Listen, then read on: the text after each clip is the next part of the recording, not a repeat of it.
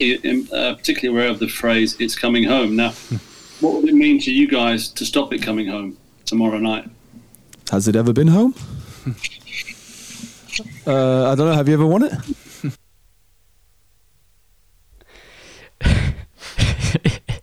okay, schneid das nochmal raus. ja, du hast ähm, deinen Einsatz verschlafen, Jonas.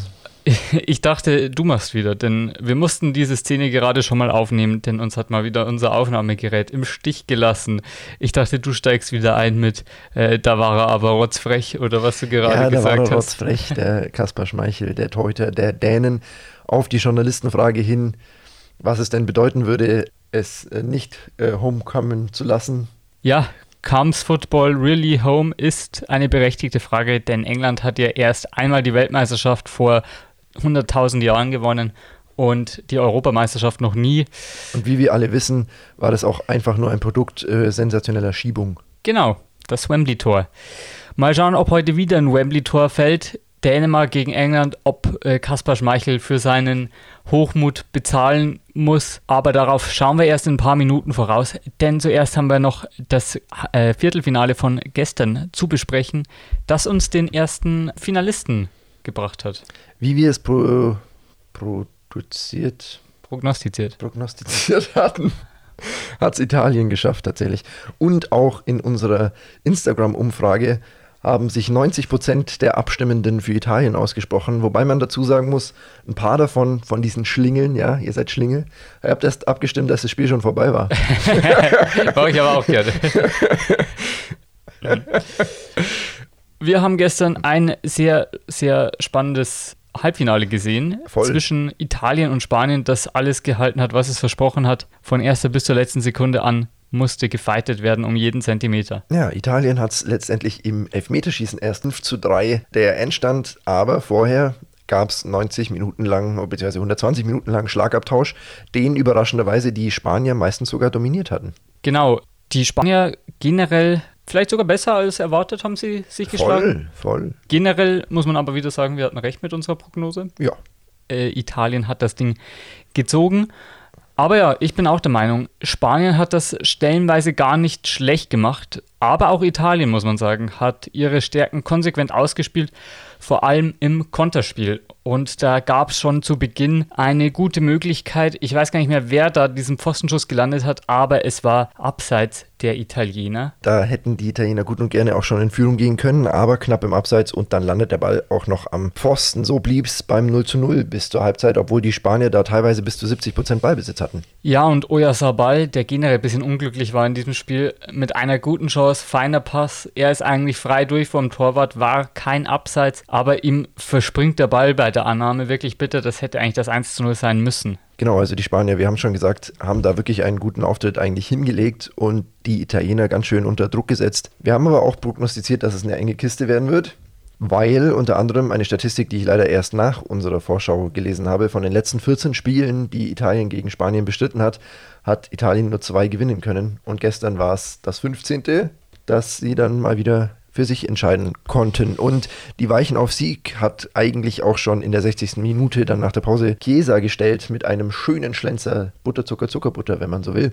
Tolles ja, Tor. 1-0, 60. Minute, tolles Tor. Ja, tolles Tor. Ich möchte noch kurz anschließen zu deinen italienisch-spanischen Begegnungen. Es war jetzt auch schon das vierte Mal hintereinander bei den Europameisterschaften, dass Spanien gegen Italien aufeinander trifft. 2008 im Viertelfinale 0 zu 0. Spanien hat dann 4 zu 2 nach Elfmeterschießen gewonnen. 2012 4 zu 0 im Finale für Spanien. 2016 im Achtelfinale 2 zu 0 für Italien. Und jetzt 2020, 21. 21. Wir wissen ja, wie es ausgegangen ist. Genau. Ja, Chiesa 1-0, 60. Minute. Danach wurde kräftig durchgewechselt und da kam bei den Spaniern durchaus nochmal frischer Wind rein, denn Alvaro Morata kam rein und der hat durchaus ein gutes Spiel gemacht. Genau, der ja mit einer Italienerin verheiratet ist, was vielleicht noch etwas pikant werden sollte. Ja, der hat auf jeden Fall frischen Wind reingebracht und dann auch den Ausgleich besorgt. Nach einer feinen Kombination, da hatten die Italiener ihre Mitte irgendwie überhaupt nicht besetzt gehabt. Alvaro Morata konnte aufdrehen, feine Doppelpass spielen und ja, auch Donnarumma sah dann nicht ganz glücklich aus, dass es sich, als wäre es ein Elfmeterschießen, schon sehr früh für eine Ecke entscheidet, wo er sich Ja. hinschmeißt. Stimmt, aber Vorlage von Dani Olmo, dem Leipziger, der auch wirklich äh, stark gespielt gespielt hat. Sehr gutes Spiel. Wirklich von sowohl Morata als auch Olmo wirklich starke Auftritte. Es blieb dann die letzten zehn Minuten auch folgerichtig Verlängerung. Die dritte hintereinander für Spanien, das gab es auch noch nie bei einer Europameisterschaft. Genau. Und die blieb allerdings torlos. Es wurde noch gewechselt, verletzungsbedingt. Der Torschütze Chiesa musste raus, der war platt. Und für ihn kam Bernadeschi. Und bei den äh, Spaniern kam zuerst Thiago. Und dann kam äh, für Pau Torres äh, Garcia. Was auch noch erwähnenswert ist, Euer Sabal hat eben auch noch ein zweites Mal sehr unglücklich ausgesehen, als er einen perfekten Chipball bekam und ihn, man weiß eigentlich gar nicht, wie er da nicht mehr mit dem Kopf hinkommen konnte. So hoch war der jetzt auch nicht, obwohl er jetzt nicht der allergrößte ist, aber den hätte er auch gut und gerne mal machen können. Also die Italiener, man kann so nicht sagen, nur im Glück, aber durchaus da im Glück. Was wir auch noch unterschlagen haben in der zweiten Halbzeit, Italien hätte auch auf 2 zu 0 stellen können. Da gab es durchaus Chancen nach dem 1 zu 0. Ja, da hatten sie eine kleine Druckphase, wo die Spanier ein bisschen von der Rolle waren, ob dieses doch etwas überraschenden zu diesem Zeitpunkt Treffers. Ja, schon. Aber äh, die Spanier haben sich eben gut gefangen. Die haben sich gut gefangen, ja. Äh, besser gespielt, als wir gedacht hätten. Vor allem Alvaro Morata hat da ganz gut gewirbelt vorne. Genau, aber er wurde mehr oder weniger zum tragischen Helden, denn die ersten beiden Schützen des Elfmeterschießens, äh, Locatelli für die Italiener und Dani Olmo, der ja auch stark gespielt hat, für die Spanier haben beide vergeben. Danach gab es auf beiden Seiten erstmal zwei Treffer. Dann traf Bernadeschi und Morata. Morata hat vergeben ein nicht platzierter, nicht harter Schuss. Donnarumma war dran. Morata eben mit einer Italienerin zusammen. Ich hoffe, daraus wird ihm jetzt kein Strick gedreht, wurde ja schon davor angefeindet für seine schlechten Leistungen. Und dann hat Jorginho Cold as Ice den Ball reingemacht, auch wieder vielleicht ein bisschen zu früh äh, runtergegangen von Unai Simon. In dem Fall definitiv. Er liegt ja quasi schon, als äh, Jorginho den Boden den Ball berührt. Also das war schon sehr, sehr früh, das stimmt. Trotzdem starker Elfmeter, so, so cool muss man erstmal sein, wenn hier das Finale auf dem Spiel steht. Es bleibt festzuhalten, du hattest äh, Jorginho als Torschützen predicted, wir hatten aber gesagt, Elfmeterschießen zählt nicht. Außerdem hatte ich sowieso Bonucci gesagt und der hat ja auch getroffen beim Elfmeterschießen. Insofern, Gleich egal ob aus. wir es zählen, zählen lassen oder nicht, wenn wir es zählen lassen, kriegen wir natürlich eine höhere Zahl am Ende raus. Ja. Es, es, es, bleibt dabei, du hast zwei Vorsprung und ich kann maximal noch gleichziehen. 8 zu 6, ja, Mirko, du musst heute richtig liegen und im Finale. Aber du darfst nicht richtig liegen. Ich darf nicht richtig liegen. Blicken wir doch gleich mal auf das Spiel heute, dann kannst du auch gleich sagen, wer für dich ein Tor machen soll. Heute wird der zweite Finalist ermittelt. England gegen Dänemark, 21 Uhr, Wembley Stadion. Heimvorteil England. Wird England das machen und Football Homecoming? Oder wird Dänemark die Engländer ähnlich ins Tal der Tränen reißen wie Italien, Deutschland 2006? Das ist wirklich schwierig. Ich denke, die Dänen sind von der Einstellung und ja, vom, vom Turniermodus her noch höher einzuschätzen als die Engländer, aber die Engländer haben zweifelsohne ohne ja, individuell die höhere Qualität. Ja, sehe ich ganz ähnlich. Was natürlich den Dänen jetzt in die Karten spielt oder was für die Dänen spricht, ist dieser emotionale Turnierverlauf, der Zusammenbruch von Christian Eriksen, das fast Ausscheiden, dann doch noch dieses 4 zu 1 im letzten Gruppenspiel gegen Russland, doch noch weitergekommen, dann im Achtelfinale Wales weggefegt mit 4 zu 0, dann auch noch im Viertelfinale, das Viertelfinale überstanden, jetzt gegen England. Ich würde sagen, Dänemark surft jetzt schon auf einer Welle, denn die Emotionen und der Teamgeist, der dadurch gewachsen ist, sprechen auf jeden Fall für sie. Ich denke, es könnte auch sein, dass sie generell vielleicht nicht so viele unzufriedene Leute im Kader haben wie England, denn wir haben es ja schon öfter angesprochen, Southgate hat ein paar komische Personalentscheidungen getroffen. Warten wir mal ab, wie er heute aufstellen wird. Wir sind auf jeden Fall gespannt. Ja, man kann auch sagen, das Halbfinale der leichten Turnierbäume, aber man muss es den Dänen höher anrechnen, dass die Mannschaften wie Tschechien und Wales geschlagen haben, als dass man es den Engländern theoretisch anrechnen muss, dass sie Ukraine und Deutschland, Deutschland rausgehört haben. Ja, gut, Deutschland ist schon ein Gegner. Ja, aber. Ja, aber, Eng ja, Eng aber England war selber auch nie wirklich gut. Ähm, ja. Also das, gut, das ich würde schon ja. sagen, ja, ich verstehe, was du meinst. Ich würde trotzdem sagen, Deutschland ist höher anzusiedeln als Wales oder Tschechien, wenn man die rausschmeißt. Ja, aber England ja auch. Das meine ich ja, das gleicht sich ja aus. Das, ja, das stimmt schon irgendwo. Da hast du recht. Ja, das einzige gute Spiel, oder was halt für die Engländer eben spricht, dass sie halt auch jetzt mit einem 4 zu 0 Erfolg gegen die Ukraine im Rücken kommen, wobei sie sich da ja auch die erste Halbzeit abgesehen vom frühen Tor schwer getan haben. Und ja, wer weiß, wie das ausgegangen wäre, wenn nicht Harry Kane so früh getroffen hätte. Ja, klar, aber er hat nun mal getroffen. Insofern ist das müßig, darüber zu diskutieren. Was denkst du denn letzten Endes, wer macht's?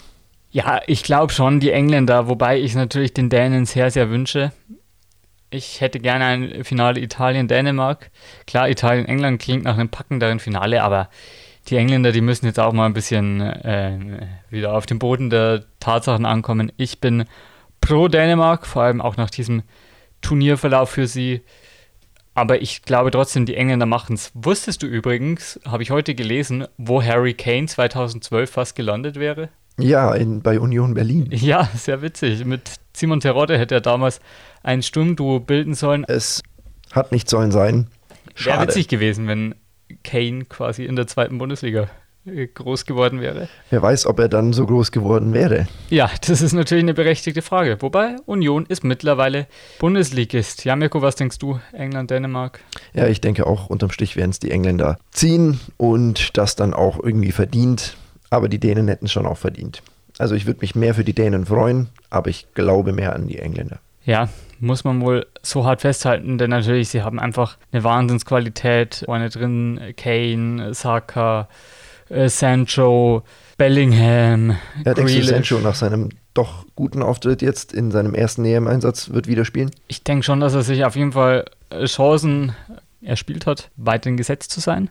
Allerdings haben wir es ja auch schon besprochen, mag das vielleicht davor nur daran gelegen haben, dass er in der Bundesliga gespielt hat. Und jetzt äh, spielt er ja, wurde er von Manchester United verpflichtet und vielleicht hat ihn erst jetzt Southgate richtig auf dem Schirm. Vielleicht spielt das ja wirklich eine Rolle. Ja. Ja, kann sein. Kann sein. Was denkst du? Wird er spielen? Wer wird spielen? Ich denke, Sancho wird spielen, Mount und Sterling und vorne drin Kane. Das war die Aufstellung, mit der am meisten offensiv nach vorne ging.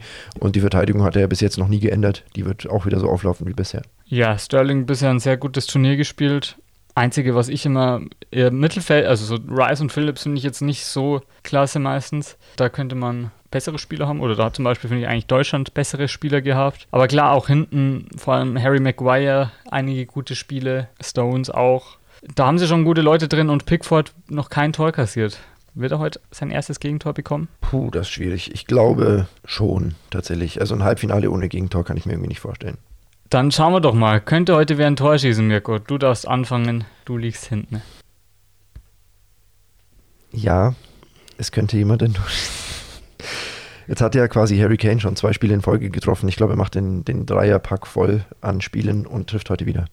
Harry Kane. Hm. Harry Kane. Ja, ja. Aber Knoten ich, ist geplatzt. Das sehe ich. Ist auf jeden Fall ein sehr solider Tipp. Ich tippe trotzdem auf einen Dänen. Denn ich hoffe, Dänisch Dynamite wird heute zünden und Pickford den ersten Gegentreffer zufügen. Ich muss bloß noch eine Sekunde überlegen, wen hatte ich denn schon bei den Dänen? Ich glaube, Braithwaite habe ich einmal genommen und Höjbjerg. Beide haben mich enttäuscht. Nö, Braithwaite hat in 90 plus 6 ein Tor geschossen. Stimmt, Braithwaite hat mich nicht enttäuscht. Hm.